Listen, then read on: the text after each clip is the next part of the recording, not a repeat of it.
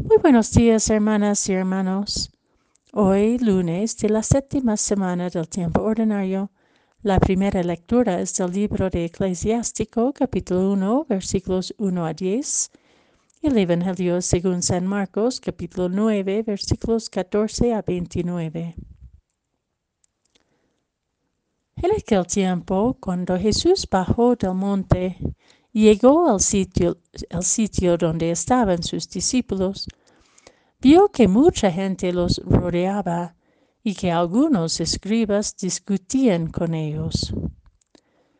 Cuando la gente vio a Jesús, se impresionó mucho y corrió a saludarlo.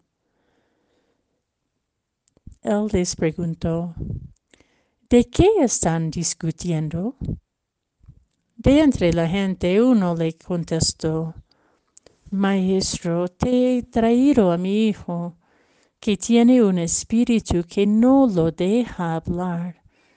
Cada vez que se apodera de él, lo tira al suelo y el muchacho echa espuma rajos, rechina los dientes y se queda tieso. Les he pedido a tus discípulos que lo expulsen, pero no han podido. Jesús les contestó, Gente incrédula, ¿hasta cuándo tendré que estar con ustedes? ¿Hasta cuándo tendré que soportarlos? Tráiganme el muchacho. Y se lo trajeron. En cuanto el espíritu vio a Jesús, se puso a retorcer al muchacho, lo derribó por tierra y lo revolcó, haciéndolo echar espumarajos. Jesús le preguntó al padre, ¿cuánto tiempo hace que le pasa esto? Contestó el padre, desde pequeño y muchas veces lo ha arrojado el fuego y el agua para acabar con él. Por eso, si algo puedes, ten compasión de nosotros y ayúdanos. Jesús le replicó, ¿qué quiere decir eso si, de, si puedes? Todo es posible para el que tiene fe. Entonces el padre del muchacho exclamó entre lágrimas, Creo, Señor, pero dame tú la fe que me falta. Jesús, al ver que la gente acudía corriendo, reprendió al espíritu inmundo, diciéndole, Espíritu mudo y sordo, yo te lo mando, sal de él y no vuelvas a entrar en él. Entre gritos y convulsiones violentas salió el espíritu. El muchacho se quedó como muerto, de modo que la mayoría decía que estaba muerto, que estaba muerto. Pero Jesús lo tomó de la mano, lo levantó y el muchacho se puso de pie.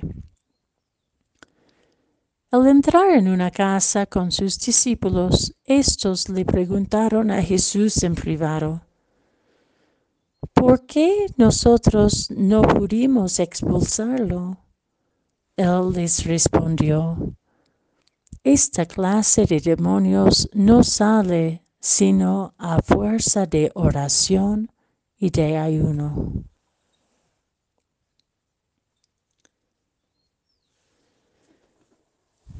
La desesperación resulta del cansancio angustioso ante las pruebas que parecen imposibles solucionar o superar. Las sanaciones de Jesús en los evangelios en su mayoría acontecen a partir de un encuentro personal con Jesús de alguien quien ha sufrido años todo el dolor, exclusión y violencia que implicaba su enfermedad. Hoy escuchamos esta súplica de un padre preocupado por su hijo, quien desde pequeño ha sufrido los golpes violentos de un espíritu desconocido que le apoderaba.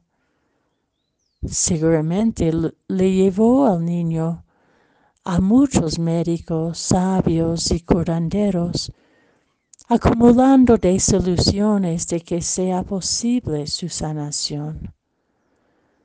Con esta angustia penosa, no se rinde ante la desesperación, aun si lo siente germinando en su interior.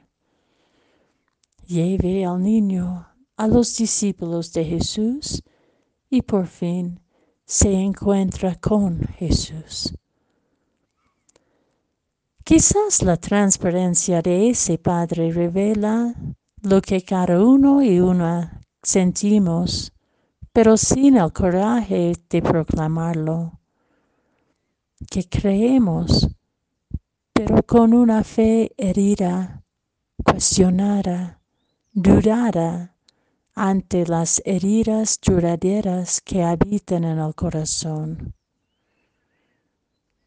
Sufrir generaciones de desprecio y maltrato, empobrecerse en la sombra de la escandalosa riqueza de minorías, o quedarse callados cuando uno u otra le quite la voz o manipula sus palabras son unos ejemplos de nuestra realidad de hoy, que nos aplastan y siembran semillas de la desesperación.